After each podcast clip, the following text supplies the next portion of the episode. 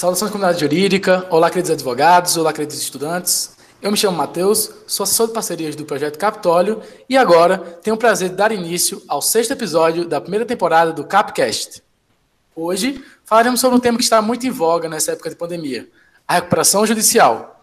E para tanto, contaremos com a presença da ilustríssima doutora Ana Beatriz Moroni. Ela, que é mestre em Direito pela Fundação Getúlio Vargas e sócia da prática de reestruturação empresarial da Deloitte. Inicialmente, doutora, eu gostaria de agradecer por ter aceitado nosso convite. E antes de tudo, gostaria de dizer que é uma honra para o Projeto Capitólio ter a oportunidade de conversar um pouco com a senhora sobre um tema tão importante quanto a recuperação judicial, especialmente nessa situação que estamos vivendo hoje, de crise econômica, crise na saúde. Então, Ana Beatriz, seja muito bem-vinda ao Capcast. Eu gostaria muito, de iniciar. Muito obrigada.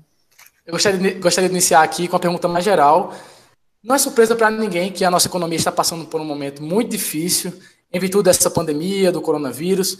Estamos presenciando diversas companhias precisando demitir em massa, comércios fechando as suas portas, pequenas e grandes empresas precisando buscar novas saídas, buscar modos de se revigorar dentro de um mercado que é muito concorrido e, ao mesmo tempo, dentro de uma economia tão fragilizada, né? Então, exatamente por isso, eu gostaria que você iniciasse falando de maneira geral como é que se encontra essa situação da recuperação judicial nesse contexto de pandemia, qual a importância dessa recuperação judicial e quais são os impactos que ela traz para os empresários, sejam devedores ou credores no modelo atual. Bom, primeiramente eu queria agradecer o convite, é uma honra participar deste podcast com vocês.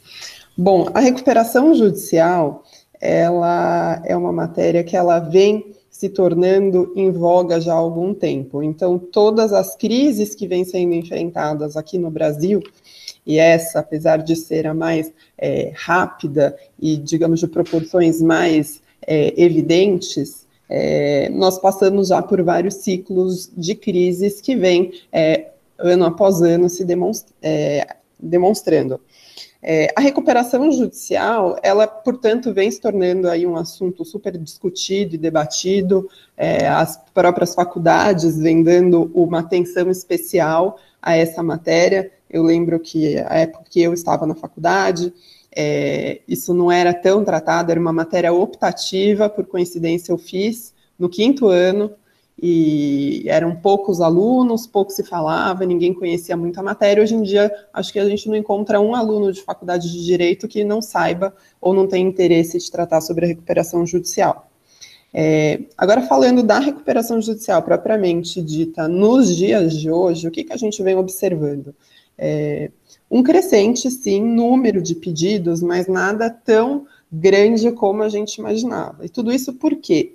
Porque a recuperação judicial, ela não é um remédio imediatista. Ou seja, quando uma empresa ela começa a prever ou a sentir os reflexos de uma crise econômica, uma dificuldade nas suas atividades, um estressamento do seu caixa, é, ela não vai já correndo para a recuperação judicial ela vai buscar algumas outras alternativas que precedem a recuperação judicial para aí sim recorrer é, mais à frente a esse instrumento. Então, a gente costuma falar que geralmente a recuperação judicial ela chega um pouco na ressaca da crise, depois de alguns meses.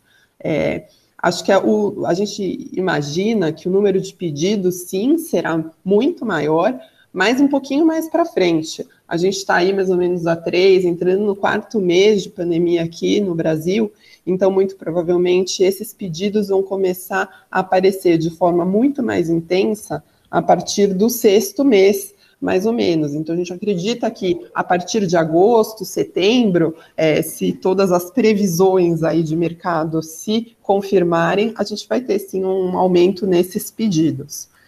E o que é a recuperação judicial, né? A recuperação judicial ela não deve ser vista como a única tábua de salvação ou o único socorro ao que os empresários têm a socorrer, a, a, a correr. Por quê?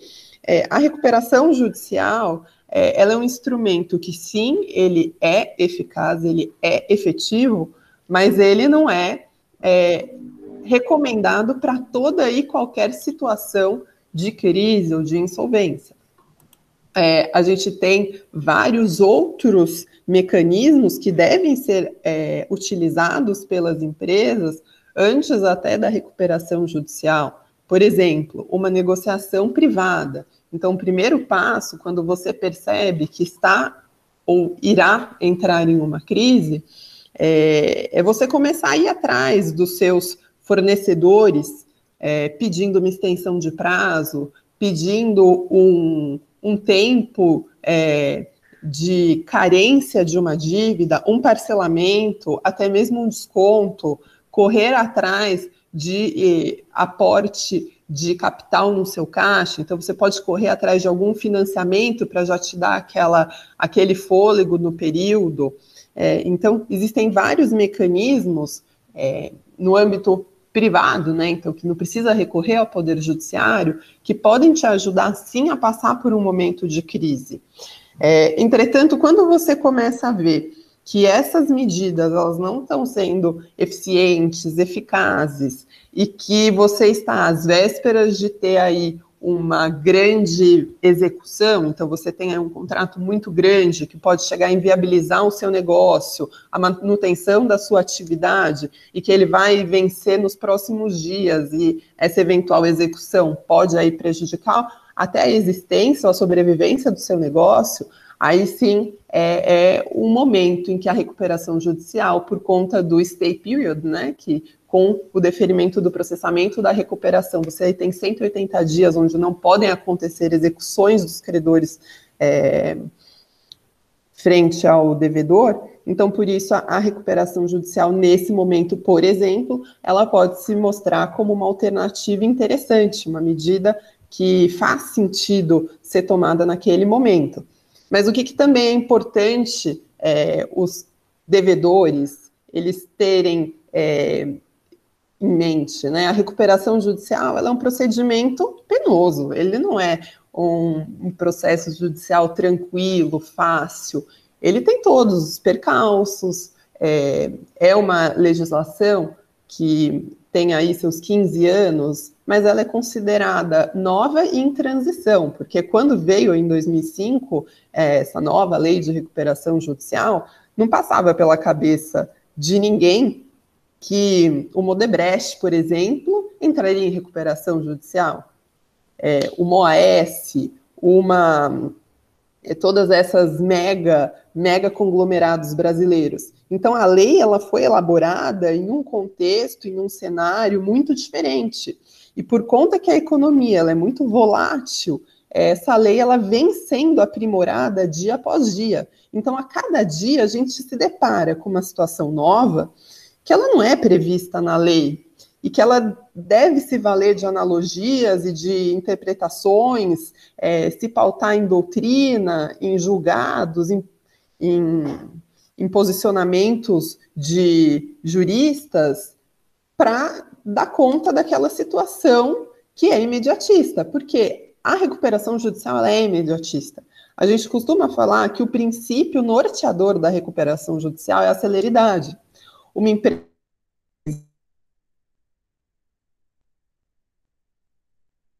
fator mais importante para a sobrevivência dela. Ela tem que dar conta de uma série de, a gente chama de stakeholders, né, que são os indiretamente afetados, indireta e diretamente afetados. Por exemplo, aí a gente fala dos trabalhadores, a gente fala da sociedade como um todo, porque afeta, de certa forma, o recolhimento de tributos. É, a gente fala dos fornecedores, a gente fala das instituições bancárias, que de certa forma é, financiaram ali. A gente fala dos próprios consumidores, que eles acabam sendo afetados de alguma maneira, e dos sócios, obviamente. Então, é, a celeridade no processo da recuperação judicial é fundamental o cumprimento daqueles prazos, que muitas vezes a gente olha e fala, é impossível você cumprir nesse período, mas ele deve ser observado, é importante a observância desses prazos. O administrador judicial, ele às vezes tem um trabalho hercúleo de fazer naquele curto espaço de tempo, mas ele deve fazer, porque isso é fundamental para garantir a manutenção da atividade e a sobrevivência da empresa. Então, é, nesse cenário de pandemia, é, a gente já observa, então, alguns pedidos novos entrando, é, mas o que a gente mais tem que ficar é, atentos é, primeiro, a recuperação judicial é algo indicado ao seu negócio, à sua situação? O seu endividamento, ele justifica o gasto de uma recuperação judicial? Porque para você entrar com uma recuperação judicial, você vai ter que contratar advogados, assessores financeiros que vão ajudar na elaboração do plano de recuperação judicial em toda a estruturação né, da sua renegociação de dívida. É, você vai ter que pagar o administrador judicial, que ele pode chegar de honorários até 5% do valor da, do seu endividamento. Você tem que pagar as custas do processo. Você tem que se manter pelo menos até a Assembleia Geral de Credores, que dura em, aí cerca de seis meses. Então, são seis meses que você já vai ter que ter um caixa para se manter por esse período, é, para garantir que você chega ativo e, e, seu negócio virando até a Assembleia, que é quando toda a sua dívida será novada de acordo com os termos do plano. Então, é, tudo isso tem que ser analisado individualmente pelo é, e com muita frieza pelo empresário, para ele entender se a recuperação é indicada para ele. Mais uma vez, a recuperação ela é eficaz. Tem aí muitas discussões que falam, ah, de X empresas que entram em recuperação, só 5%, 10% saem da recuperação judicial. Mas o que isso quer dizer? Muita gente coloca esses números, porque é, é, levantamento, números, pesquisas é, são muito frios, né? A gente não vai a fundo. Então, muita gente já coloca e fala: olha, a recuperação judicial ela não é, é eficaz, porque olha quão poucas é, empresas conseguem sair dessa, dessa crise. Mas eu acho que a análise tem que ser um pouco diferente. Quantas empresas que entraram em recuperação judicial entraram de uma maneira correta, no momento correto, preparada, é, e que a recuperação judicial de fato era adequada para a situação dela. Então, eu acho que esse vai ser o grande tema é, envolvendo a pandemia, a crise gerada pelo Covid e o tema é, recuperação judicial. Certo. Você falou que a recuperação judicial é, ela é muito importante, né? Só que ela pode também ser muito onerosa ao empresário. A partir do momento em que eu sou empresário e que eu procuro um auxílio com um advogado, quais seriam outros mecanismos que a gente poderia pontuar, outras saídas, além dessa recuperação judicial? Tá, então acho que a primeira de todas, que a gente deve sempre é, focar e pensar, é a negociação privada. Então, acho que um primeiro ponto importante é você listar, né? O empresário listar todas as dívidas que ele tem ali no curto e médio prazo, entender quais serão aqueles vencimentos é, próximos que aparecerão e os passados que já estão acumulados, é, separar eles em blocos. Por exemplo, aqui são os fornecedores, aqui são as instituições financeiras. Bom, dentre os fornecedores, eu tenho esses que são realmente essenciais, que sem esse fornecimento a minha operação trava. Então, eu começar com uma renegociação direta com eles. É, lógico, chegando um meio termo que atenda aos dois. Com instituição financeira, era mais difícil a negociação, mas hoje, com esse contexto da pandemia, a gente vê que algumas instituições financeiras elas já têm até um plano pré-aprovado de renegociação de dívida. Se você olhar é, até para a pessoa física, vem sendo muito divulgado, que aí é uma carência de X parcelas é, do, do, financiamento contratado para começar a pagar só mais lá na frente. Então, nessa situação em específica, até as, as instituições financeiras elas estão mais flexíveis e está mais fácil esse acesso até para o pequeno empresário, que às vezes ele não tem tanto poder de barganha junto a uma instituição financeira, porque a tomada de crédito dele não é tão relevante. É, e fora isso, analisar a própria é, estrutura. Então, o que, é muito importante num contexto de crise? Eu reanalisar o meu negócio. É, o momento de crise não é hora de ter um estoque elevadíssimo, porque um estoque elevado ele está imobilizando ali seu capital, seu dinheiro tá, não está no caixa ali para alguma emergência, ele está congelado no seu estoque.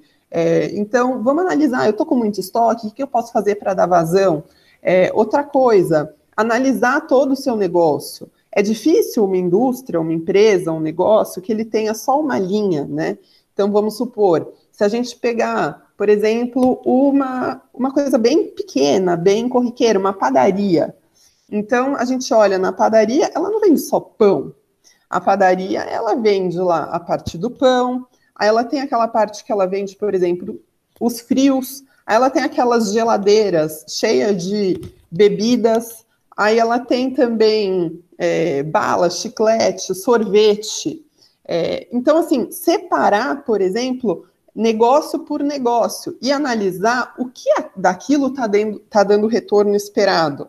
Porque muitas vezes o sorvete no inverno ele vai ali consumir o seu capital sem vazão. Aquele, aquela linha específica, ela vai dar o prejuízo que está comendo o lucro que o pão propriamente dito está dando.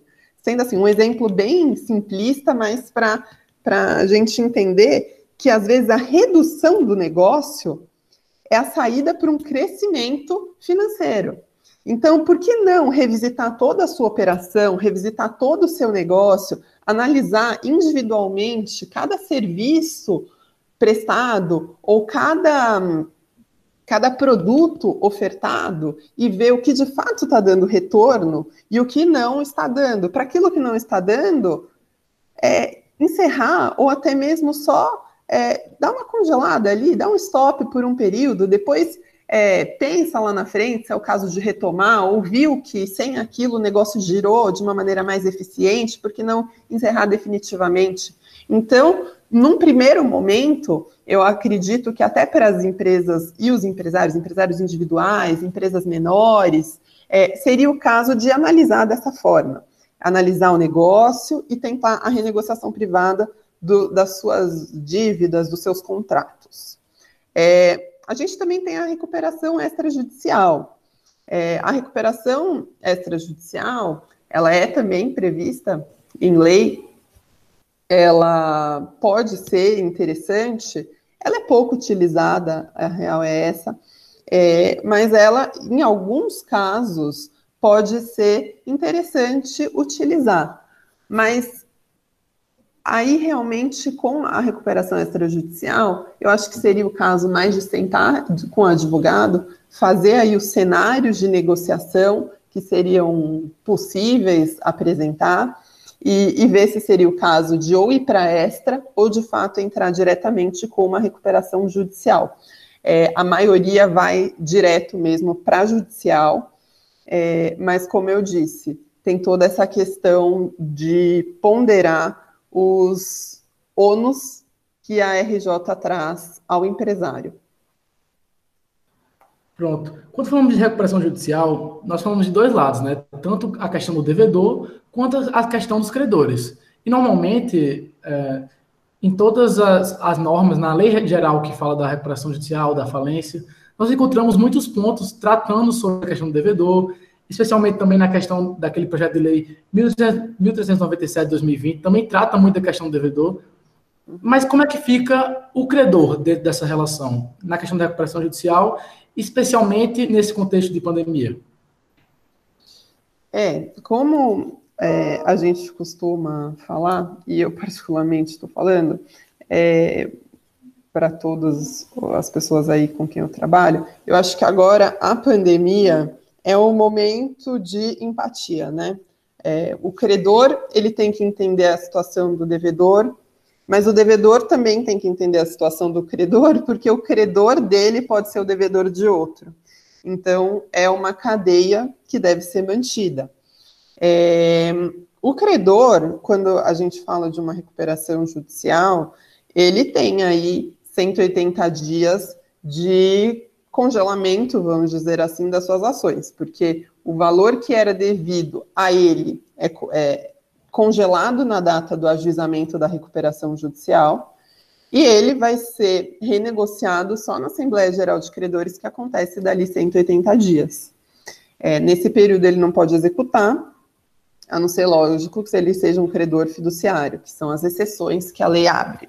Mas o, o credor trabalhista, o credor quirografário, o credor microempresa, empresa de pequeno porte, que são os mais clássicos, né, e, e os mais volumosos, é, eles ficam incapacitados nesse período de executar ou ir atrás do seu crédito. O que, que o credor deve fazer? Ele deve, nesses seis meses até a Assembleia Geral de Credores, tentar contato com o, o devedor, a empresa que está em recuperação judicial, e tentar negociar os termos do plano. O plano é importante colocar que ele só pode ser apresentado pela empresa devedora. Então, ele vai, ela vai apresentar esse plano é, na Assembleia Geral de Credores para ser votado. Mas é dada a possibilidade, e a gente vê muito isso na prática, de que o plano ele pode ser construído com a ajuda do credor.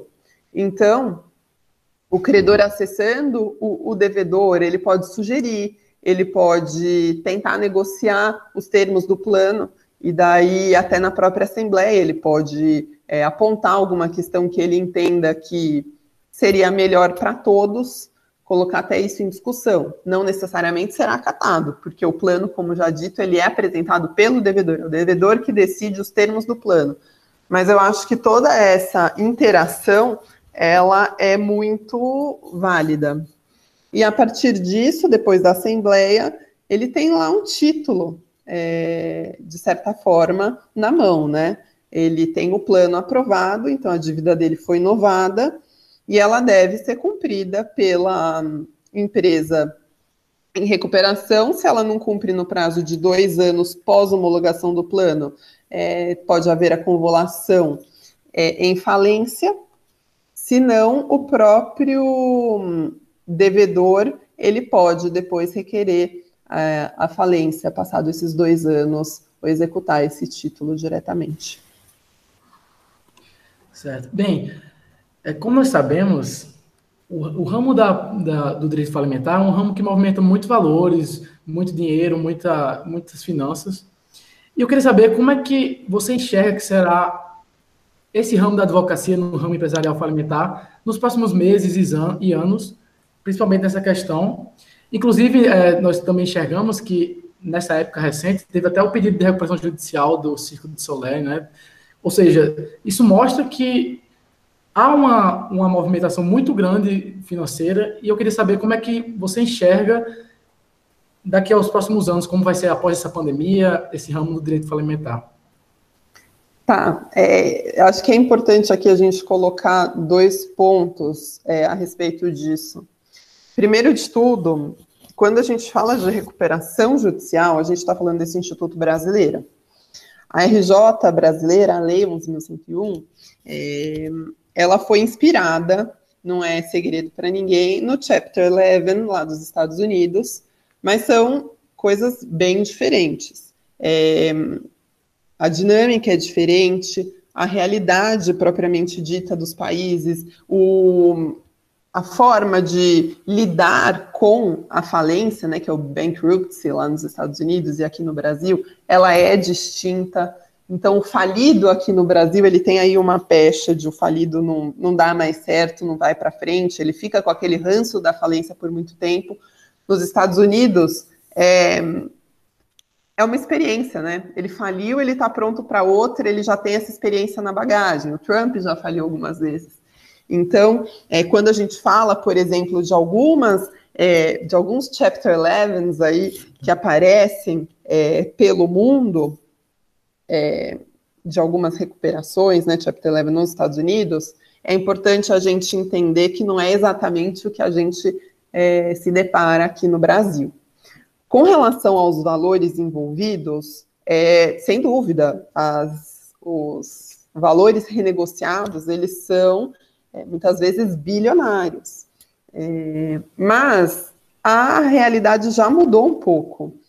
É, os valores envolvidos lá atrás, é, eles eram de fato bastante elevados. A gente percebe que já houve uma, entre aspas, democratização, porque lá no começo, como eu disse, já não era nenhuma matéria que era tratada na faculdade, então ela não tinha essa visibilidade. Eram poucos os advogados que tinham conhecimento da matéria. Eram poucos os advogados que se colocavam como especialistas. Na maioria das vezes, era o advogado de contencioso que ele também fazia essa matéria. Hoje em dia, não. Hoje em dia, a gente vê muitos advogados, muitos escritórios, inclusive, que são especialistas em RJ. E tem mais: tem advogados e escritórios que são especialistas não só em RJ, como eles são especialistas em credores. Tem outros que só atuam para devedores. Então, com essa cada vez essa demanda cada vez mais intensa é, desse mercado, houve sim uma democratização, é, a oferta está maior, então o preço, logicamente, ele, ele não é mais tão é, inatingível como, como era em alguns casos, mas sim é um mercado que ele movimenta muito dinheiro. É, quanto maior a dívida é, envolvida, maior a complexidade do trabalho a ser exercido, maior os honorários que vão ser implicados. E honorários aí a gente fala de honorários de advogados, honorários do administrador judicial, que é um trabalho bastante intenso, bastante difícil, muitas vezes é, um pouco é, estigmatizado, mas é, é uma responsabilidade muito grande que tem que ser remunerada de acordo e, e enfim, é, não tem como ser um mercado que vai movimentar pouco dinheiro, isso nunca. E na questão das micro e pequenas empresas, como é que elas ficam? Nós sabemos que há um plano especial na lei da recuperação e da falência, mas como é que fica a situação delas dentro desse modelo de pandemia?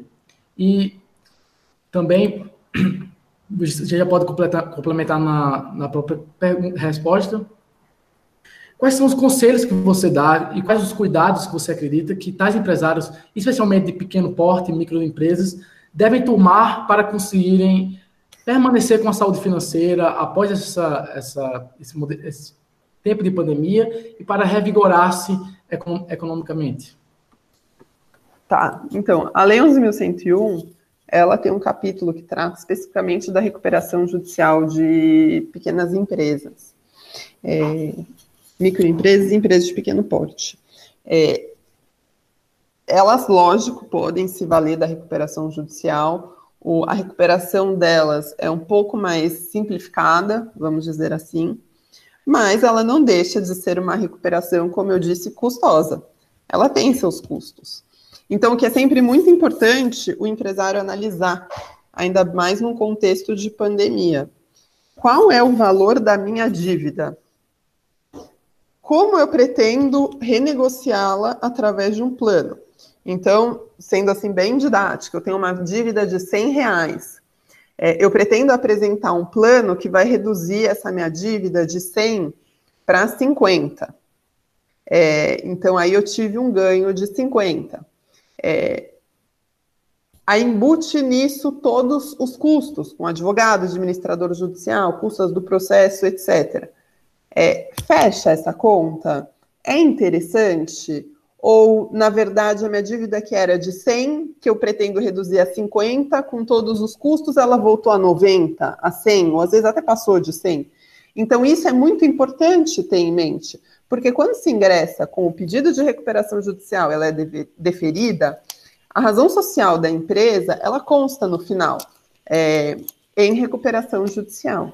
E com isso, é, muitas linhas de crédito fecham, é, fica mais difícil conseguir novos empréstimos, é, fica mais difícil conseguir alguns contratos.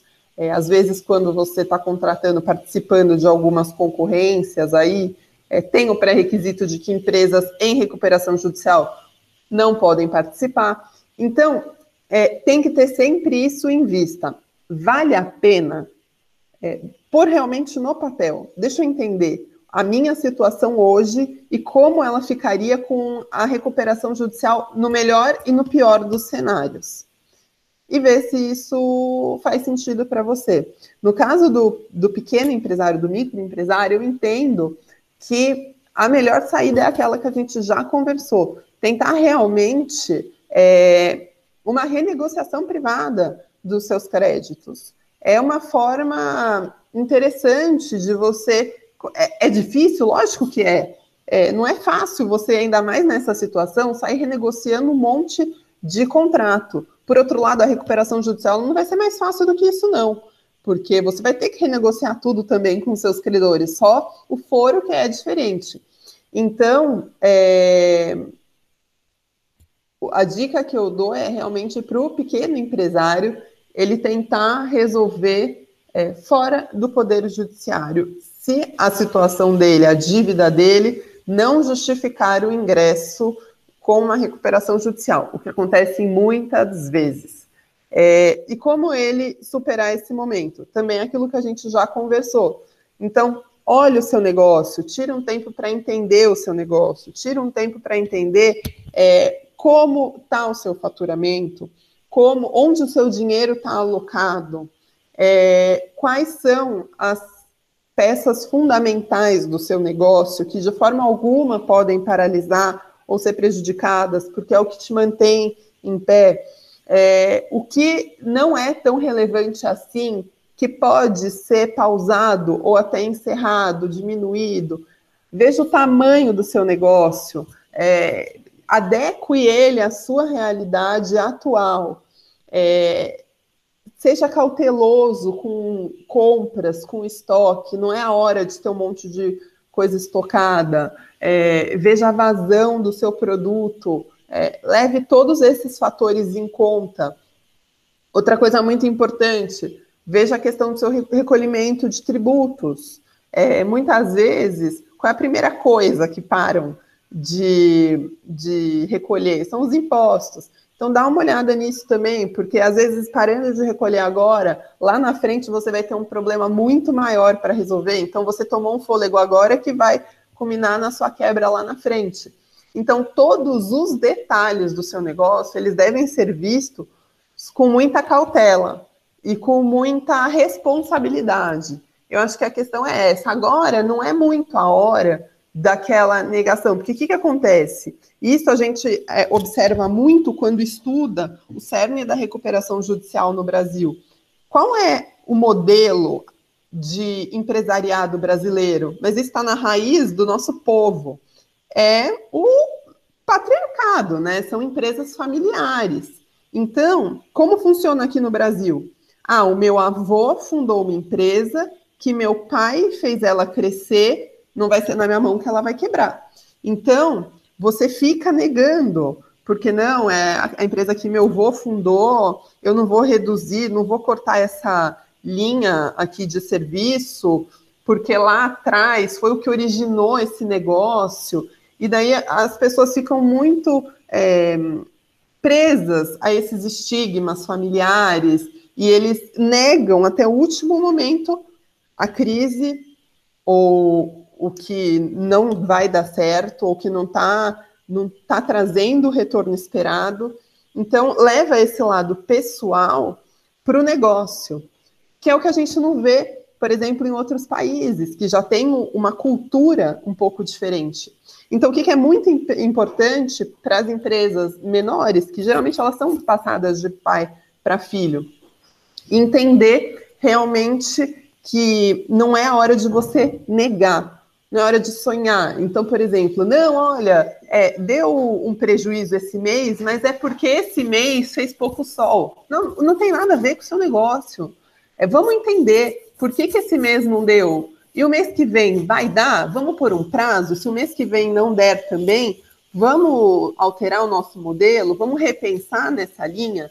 Se apegar menos, ser mais objetivo, mais cético, porque o negócio para ir para frente, lógico, precisa da paixão do empresário, que é o que motiva todo mundo, mas ele também precisa, ainda mais no momento de crise, desse pé no chão.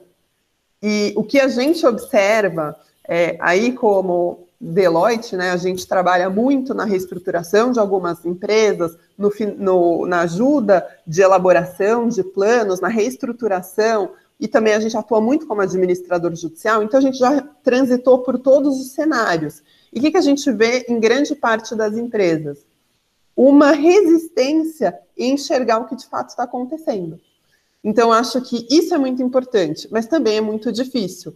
Então, a pessoa tem que ter uma, uma força aí de vontade e uma, um senso de realidade muito grande de conseguir se deslocar do papel ali é, mais pessoal, né, e tentar uma visão de fora. Por isso que às vezes é muito importante você contar ajuda com a ajuda de alguém de fora. E no caso de microempresas, empresários individuais, eu entendo que é muito difícil de você achar um assessor financeiro, mas às vezes, poxa, o seu contador, é, ele pode te ajudar. É, busca talvez uma opinião de alguém que não está emocionalmente envolvido com o negócio. Ele pode, às vezes, apontar ali uma questão que estava passando batida, ou que às vezes a gente mesmo não quer enxergar, né? Justamente isso. É, exatamente, fica, fica clara essa necessidade né, de cooperação de todos, que seja partindo do credor, do devedor, dos bondholders, como você colocou, as grandes e pequenas empresas, elas precisam pensar nos, nos melhores caminhos a seguirem, claro, para buscar essa reestruturação, mas todos de maneira cooperativa precisam pensar no lado do outro também, né? Afinal, todos estão no mesmo barco durante essa pandemia, durante essa crise. Mas, enfim.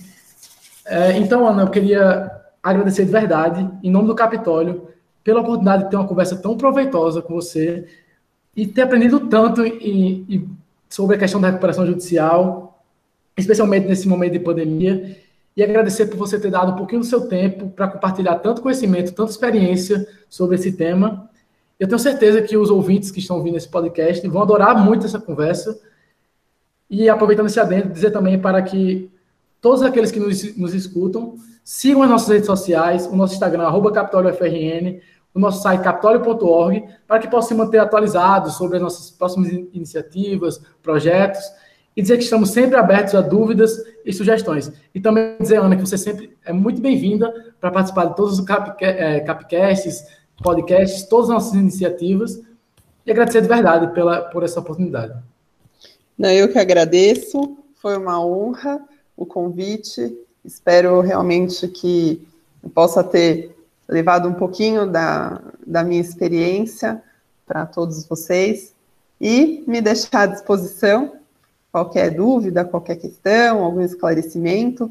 A ideia agora realmente é a gente ter um, um senso né, social nesse momento e de realmente ajudar o próximo. Então, é, de verdade, eu espero que essas dicas encontrem pessoas que estejam precisando dela e que a gente faça aí um pouquinho da nossa parte de tentar ajudar quem realmente precisa de um apoio agora nesse momento tão difícil para todos nós.